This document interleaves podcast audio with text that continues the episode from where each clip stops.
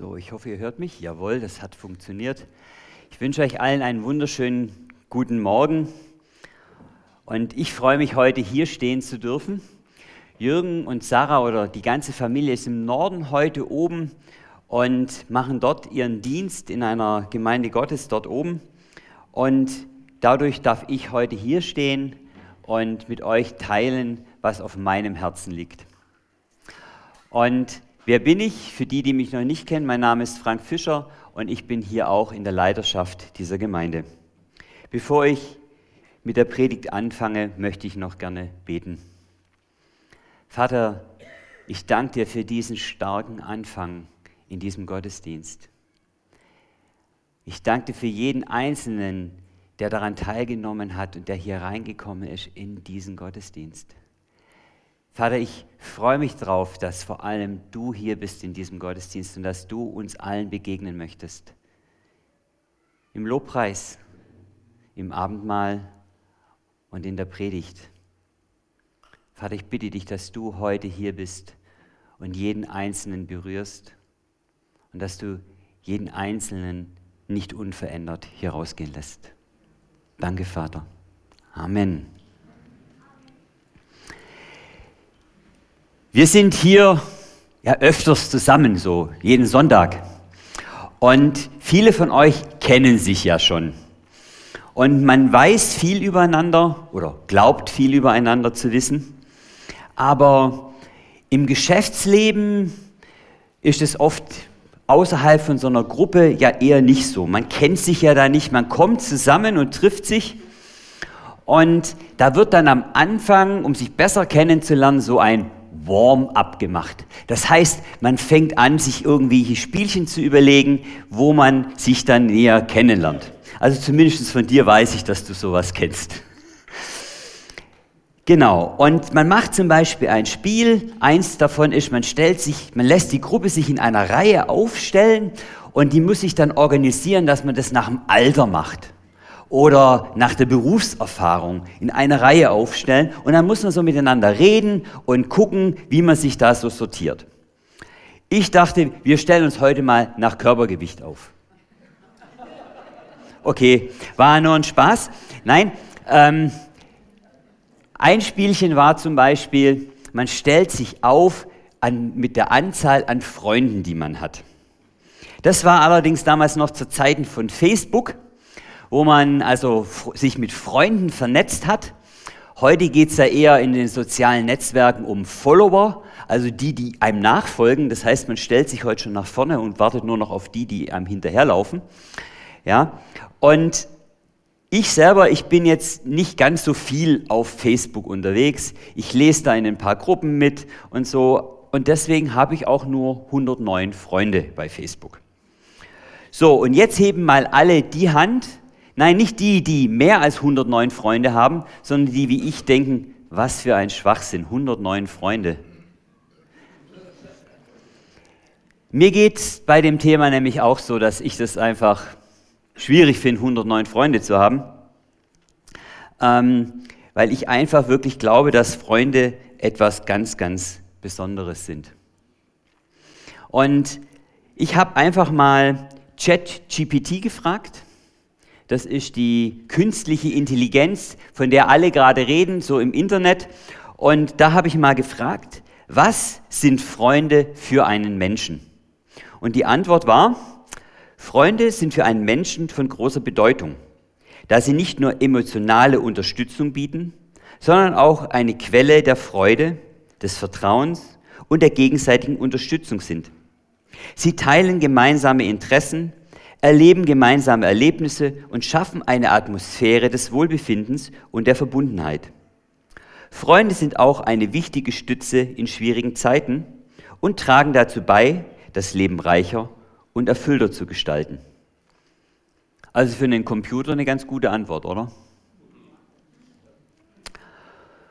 Ich habe 109 Freunde auf Facebook. Von den meisten weiß ich nur, was sie posten. Und von vielen habe ich nie was gehört.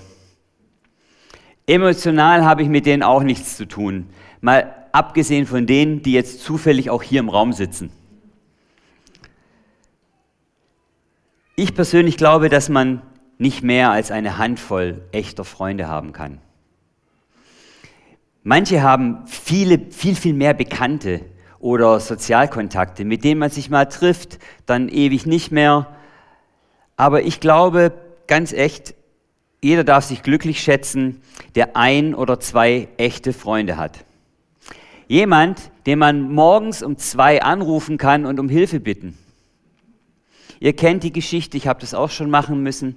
Ich habe die Polizei gebeten, einen Freund von mir morgens um zwei am zweiten Weihnachtsfeiertag anzurufen, um mich abzuholen, nach einem zweieinhalbfachen Salto von der Straße runter mit Auto.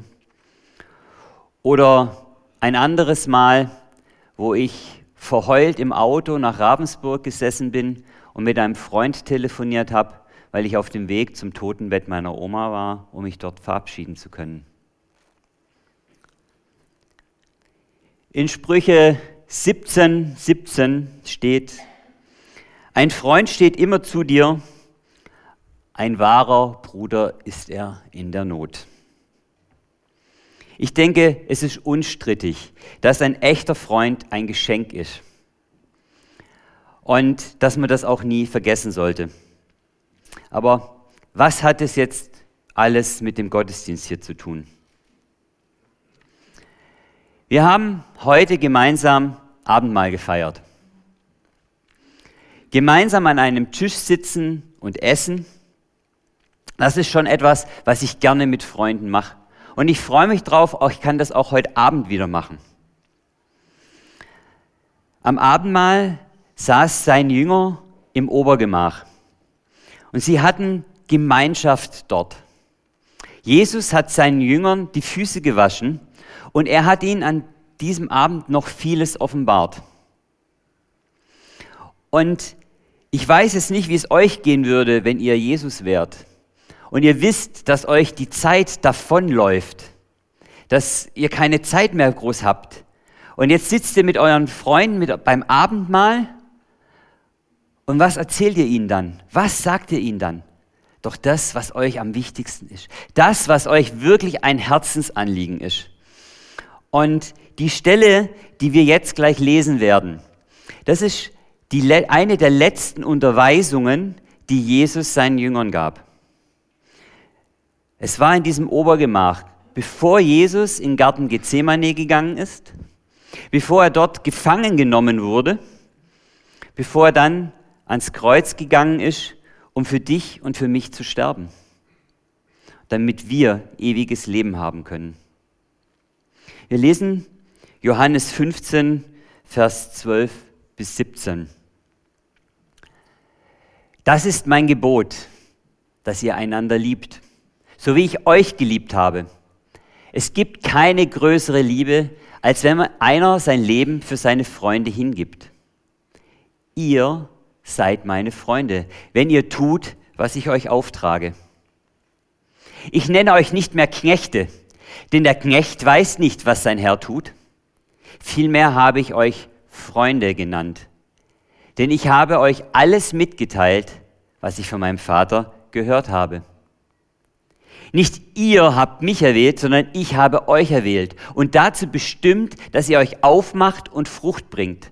Und dass eure Frucht bleibt. Dann wird euch der Vater alles geben, um was ihr ihn in meinem Namen bittet. Dies trage ich euch auf, dass ihr einander liebt. Das Thema hat mich zu diesem Thema heute geführt, Freundschaft mit Jesus, aber richtig. Und ich habe wieder mal vergessen, die Schriftart einzubetten in meine PowerPoint-Präsentation. Ich möchte auch ein bisschen schon spoilern auf das, worauf ich eingehe, also vorgreifen. Ich bin fest davon überzeugt, dass die Beziehung, die wir zu Jesus haben, mehr ist als Freundschaft. Aber sie ist auch von Freundschaft geprägt. Aber ich bin fest davon überzeugt, dass sie nicht in allen Aspekten einer Freundschaft entspricht. Und das schauen wir uns an. Das erste Mal, als ich mich mit dem Thema beschäftigt habe, war nach einem Gespräch mit einem meiner Mitarbeiter. Mein Mitarbeiter hat mir von seinem Sohn erzählt, wie es seinem Sohn geht, was er für Hobbys hat. sein Sportunfall, wie er die Operation überstanden hat. Und dann sagte sein, hat er mir halt erzählt, dass sein Sohn wohl zu, wohl zu ihm gesagt hat, Papa, du bist mein bester Freund. Und mein Mitarbeiter hat darauf wohl geantwortet und für mich etwas überraschend, nein, ich bin nicht dein Freund, ich bin dein Vater. Sein Sohn nimmt ihn als Freund wahr. Und er, der Vater, sieht sich gar nicht in dieser Rolle. Er geht in eine viel tiefere Position hinein, ohne dass es nicht Freundschaft ist. Und jetzt schauen wir uns mal den Text an. Vorher noch. Jesus wusste genau im Obergemach, was jetzt auf ihn zukommt. Und noch weiter, er wusste ganz genau, was auf die Jünger zukam. Einer von ihnen, einen von den Jüngern, hatte Jesus verraten. Das stellte für die Jünger alles auf den Kopf. Wie haben sich die Jünger wohl gefühlt, ja, nachdem Jesus im Garten Gethsemane verhaftet wurde, wie er ans Kreuz geschlagen wurde, wie er im Grab lag? Wie haben sie sich da wohl gefühlt? Und Jesus wusste das ganz genau. Und Jesus sagte zu ihnen, liebt einander, so wie ich euch geliebt habe. Das sagt er zu den Jüngern im Obergemach, zu denen, mit denen er beim Abendmahl saß. Er sagt hier nicht, liebt alle Menschen. Er sagt, liebt einander. Warum? Damit sie sich gegenseitig Halt geben konnten in der Zeit, die auf sie zukam damit sie das durchstehen konnten.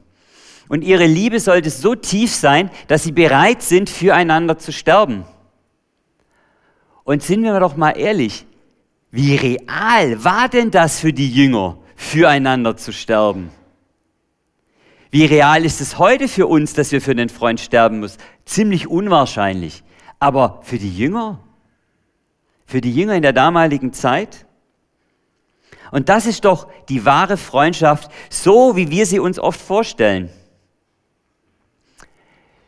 Jesus sagt auch, ihr seid meine Freunde. Wer gehört denn zu diesem Freundeskreis? Wer sind denn seine Freunde? Die Jünger dort beim Abendmahl. Und woran erkennt man seine Freunde? Daran, dass sie das tun, was Jesus ihnen aufgetragen hat. Und ich glaube fest daran, dass es nicht nur die Jünger, die in diesem Obergemach saßen, sondern dass es auch die Jünger heute noch gilt. Dass es noch den Menschen gilt, die Jesus nachfolgen, also auch für uns alle. Judas saß auch bei diesem Mahl. Er hat sich von Jesus abgewandt. Er hat sich gegen Jesus entschieden und damit auch gegen die Freundschaft mit den Jüngern. Die Jünger haben dann Matthias danach für, ihre, für ihren Kreis gewählt als Apostel. Bitte entscheide du dich immer für Jesus und nicht gegen Jesus. Weil dann, dann kann er dich nämlich auch Freund nennen und nicht mehr Knecht. Jesus möchte eine ganz, ganz tiefe Beziehung mit dir. Er will nicht nur Ansagen machen. Und darum nennt er uns Freund. Jürgen macht gerade diesen Jüngermachen-Kurs 3 hier in der Gemeinde. Und meine Frau und ich, wir dürfen auch bei diesem Programm mitmachen. Und in diesem Programm haben wir über den Missionsbefehl gesprochen. Und dabei ist mir unter anderem ganz, ganz bewusst geworden, dass der Begriff Missionsbefehl mich überhaupt nicht anspricht. Es motiviert mich nicht, Menschen anzusprechen und ihnen von Jesus zu erzählen. Schockiert? Leute, ich bin kein Knecht, ich bin ein Freund. Was mich motiviert, ist die Vorstellung, was mit den Menschen passiert, die nie, denen niemand das Evangelium erzählt. Was passiert mit diesen Menschen? Er geht verloren. Der Mensch, die Menschen, die Jesus so sehr liebt, dass er für ihn, dass er für diese Menschen ans Kreuz gegangen ist, geht verloren, weil sie nichts vom Evangelium hören. Vielleicht ein Mensch, den ich liebe und schätze, der nichts vom Evangelium hört, geht verloren. Und für mich ist das schmerzliche Realität. In Johannes 14, Vers 6 sagt Jesus, ich bin der Weg, ich bin die Wahrheit und ich bin das Leben. Ohne mich kann niemand zum Vater kommen. Ich hoffe, euch ist allen bewusst, euch ist allen das bewusst, Jesus starb für uns am Kreuz, das für, uns, das für unsere Sünden. Aber wir müssen es auch annehmen. Wir müssen dieses Opfer auch annehmen und uns darauf berufen. Wir müssen uns darauf einlassen. Wenn nicht, bin ich verloren und es gibt keinen Weg zum Vater. Und das motiviert mich. Und für mich ist es einfach so eine Missionsvision, ist für mich viel, viel mehr als ein Missionsbefehl. Und ich glaube auch, das ist genau das, was Jesus hier sagte. Ich bin kein Knecht, ich bin ein Freund. Er teilt mir alles mit. Jesus hat sein ganzes Herz mit uns geteilt. Er zeigte in den ganzen Evangelien, wie sehr er die Menschen liebt. Er ist nicht nur Mensch geworden, er ist Freund geworden und er ist auf Augenhöhe mit mir gegangen und hat mir in den Evangelien gezeigt, wie sehr er die Menschen liebt und wie er die Menschen erreichen möchte. Im Vers 15 steht dieses Wort, ich habe meinen Freunden alles mitgeteilt. In diesem mitgeteilt steckt viel mehr drin als ein Befehl, eine Ansage. Da steht Erfahrung mitgeben. Da steht Begreifen mitgeben drin. Da steht Erklären mit drin. Und wem hat er es mitgeteilt? Seinen Freunden. Und deshalb nennt Jesus die Jünger auch seine Freunde. Er hat ihnen das erklärt und sie haben es verstanden. Übrigens steht nirgendwo in der Bibel, dass die Jünger Jesus Freund genannt hätten. Die Jünger haben Jesus immer als Herr, Rabbi oder Meister angesprochen. Jesus kam auf uns in Augenhöhe. Ich habe euch erwählt. Auch hier sehen wir wieder, von wem diese Initiative ausgeht, uns zu begegnen. Von Jesus. Jesus hat die Jünger erwählt und er hat uns erwählt und er hat vor allem dich erwählt.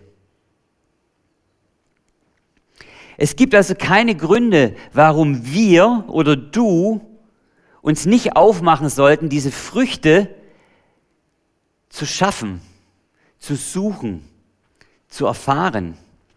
Wir sind weder zu klein, zu groß, zu dick, zu dünn, zu alt, zu jung. Warum? Weil Jesus uns auserwählt hat, so wie wir jetzt sind. Wir müssen nicht so bleiben, wie wir sind, zum Glück. Aber Jesus fängt mit uns an, so wie wir sind.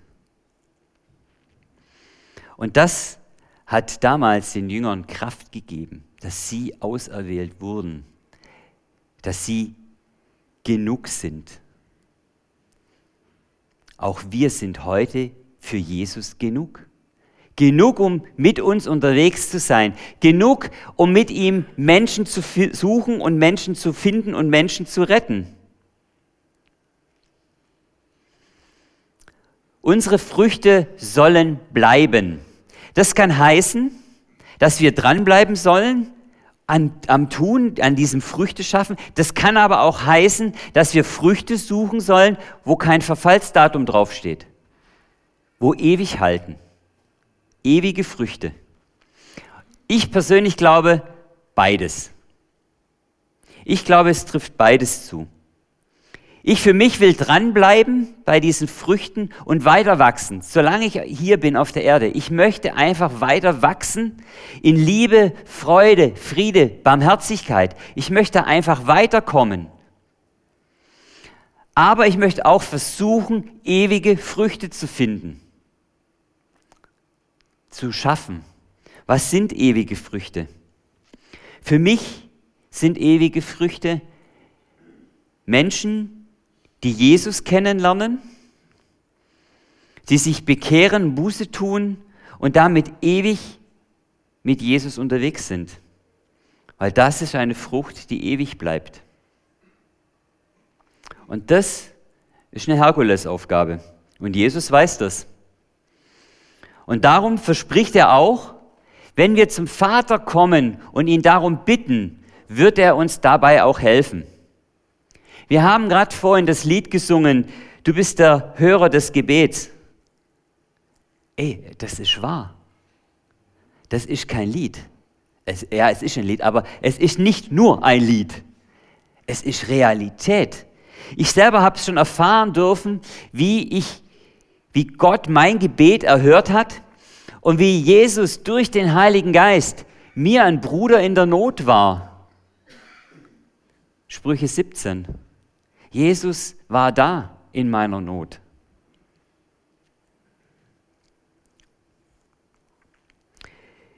Jesus fängt den Abschnitt mit der Aufforderung an, dass wir lieben sollen und beendet ihn auch mit dieser Aufforderung, dass wir lieben sollen. Und für mich ist das dieser Rahmen, den er da setzt. Und das ist für mich auch ein, ein Hinweis darauf, wie wichtig ihm das ist, dass die Jünger sich untereinander lieben. Für mich war das Ganze ein Schlüssel, wo ich mich mit diesem Thema beschäftigt habe. Jesus war für mich oder ist für mich eine Persönlichkeit mit vielen Facetten. Für mich ist Jesus wie ein Diamant, der geschliffen ist und egal wie ich ihn drehe, er, er, er glitzert immer schön und anders. Es ist einfach unterschiedliche Facetten. Und seit mir bewusst ist, dass es auch mit den Beziehungs mit den Beziehungen, wie er den Menschen begegnet, zu tun hat, kommt für mich da noch viel, viel mehr zusammen. Wenn wir in der Bibel lesen, begegnet er den Menschen als Freund seinen Jüngern, als Lehrer, mal ist er Heiler, Prophet. Er ist der Messias, Gottes Sohn. Er ist der Erretter. Für manchen in der Bibel ist er Bruder und für manchen, also für eine, ist er Sohn. Also auf Beziehungsebene begegnen wir auch in der Bibel unterschiedlichen Menschen, in unterschiedlichen Beziehungen. Und ich denke, ich habe hier nicht mal alles aufgezählt. Wie schafft es Jesus, diese unterschiedlichen Beziehungen überall zu vereinigen? Weil er getragen ist durch die Liebe. Das ist der Rahmen, um den, der ihn umgibt. Und ich denke, wir sollten darauf schauen, wie wir Jesus in den Beziehungen begegnen. Was meine ich damit? Stell dir vor, du bist im Geschäft auf einer Grillparty. Und es ist ziemlich cool und ziemlich locker. Und da kann man auch mal mit dem Chef oder dem Chefchef mal anstoßen mit einem Bierchen. Aber ich glaube, selbst nach dem zweiten Bierchen dürfte den meisten noch klar sein, dass es der Chef oder der Chefchef ist und nicht der Kumpel aus dem Sportverein. Jesus ist Gottes Sohn. Er ist Mensch geworden, weil er dich liebt. Er lädt dich ein, auf den Schoß des Vaters zu kommen ganz, ganz intim und nahe zu sein. Aber er ist auch würdig, von dir angebetet zu werden. Aber ist hier das falsche Wort. Und ist das bessere Wort. Und er ist würdig, von dir angebetet zu werden.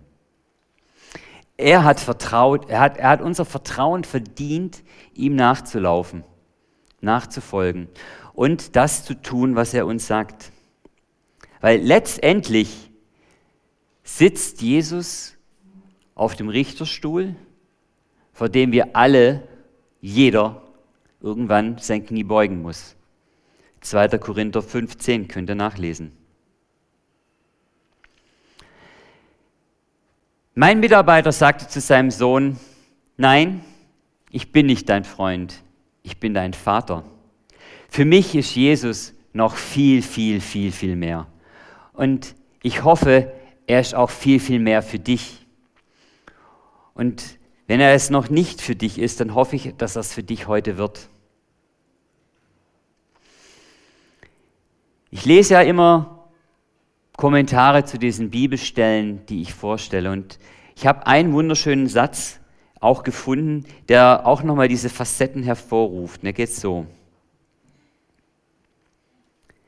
Jemand hat mal festgestellt, dass wir als Rebe empfangen. Also Johannes 15, äh, Vers 5, da geht es um dieses Bild, wir sind eingepflanzt in den Rebstock. Wir empfangen den Saft, die Kraft aus der Rebe, aus dem Rebstock. Als Jünger folgen, Vers 8, wir sollen seine Jünger werden und als Freunde Gemeinschaft haben, Vers 15. Jemand hat einmal festgestellt, dass wir als Reben empfangen, als Jünger folgen und als Freund Gemeinschaft haben.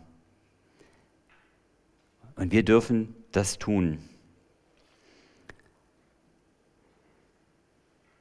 Bevor ich zum Ende komme, möchte ich mit euch noch gemeinsam den Bibelvers Philipper 2, Vers 6 bis 11 aus der guten Nachricht lesen. Er war in allem Gott gleich. Und doch hielt er es nicht gierig daran fest, so wie Gott zu sein. Er gab all sein Vorrecht auf und wurde einem Sklaven gleich. Er wurde ein Mensch in dieser Welt und teilte das Leben der Menschen. Im Gehorsam gegen Gott erniedrigte er sich so tief, dass er sogar den Tod auf sich nahm. Ja, den Verbrechertod am Kreuz.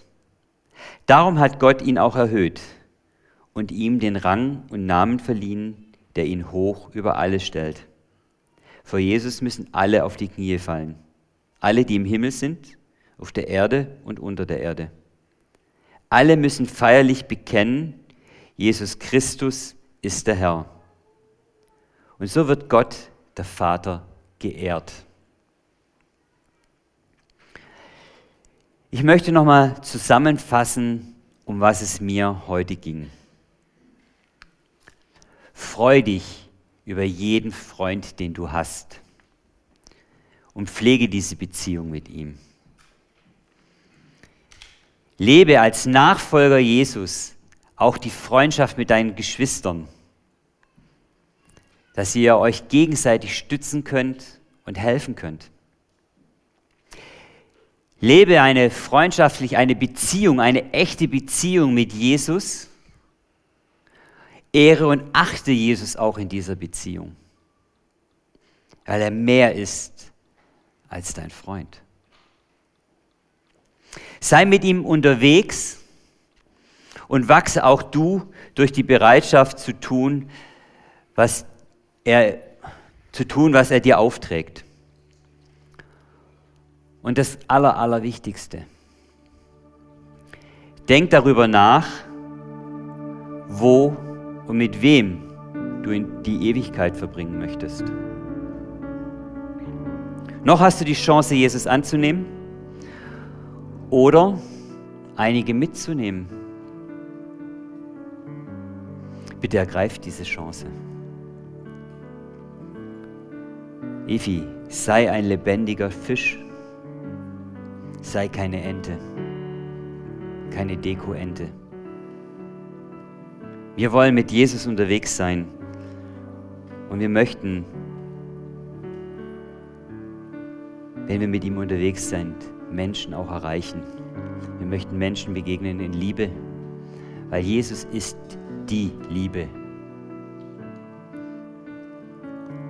Vater, ich danke dir für dein Wort. Ich danke dir dafür, dass du Jesus auf diese Erde geschickt hast, damit wir gerettet werden, damit wir in eine Beziehung treten können mit dir. Du hast mit Jesus den Graben, der zwischen uns ist, aufgefüllt. Vater, ich bitte dich, dass du jetzt die Herzen bewegst. Ich bitte dich jetzt, dass du Menschen berührst in ihrem Herzen, dass sie eine Entscheidung treffen können, mit wem und wo sie die Ewigkeit verbringen möchten. Ich würde mich jetzt freuen, wenn das Ministry-Team sich hinten und auch hier vorne mal hinstellt. Und wenn jetzt jemand sich entscheiden möchte, wo er die Ewigkeit verbringen möchte, dann darf er gerne nach vorne kommen. Wenn jemand jetzt eine Person aufs Herz gelegt gekriegt hat, mit der er die Ewigkeit verbringen möchte, dann darf er auch zum Ministry Team kommen und dann für diese Person beten. Lasst den Moment nicht an euch vorbeischwimmen, sondern nehmt diese Chance wahr, Jesus zu begegnen. Amen.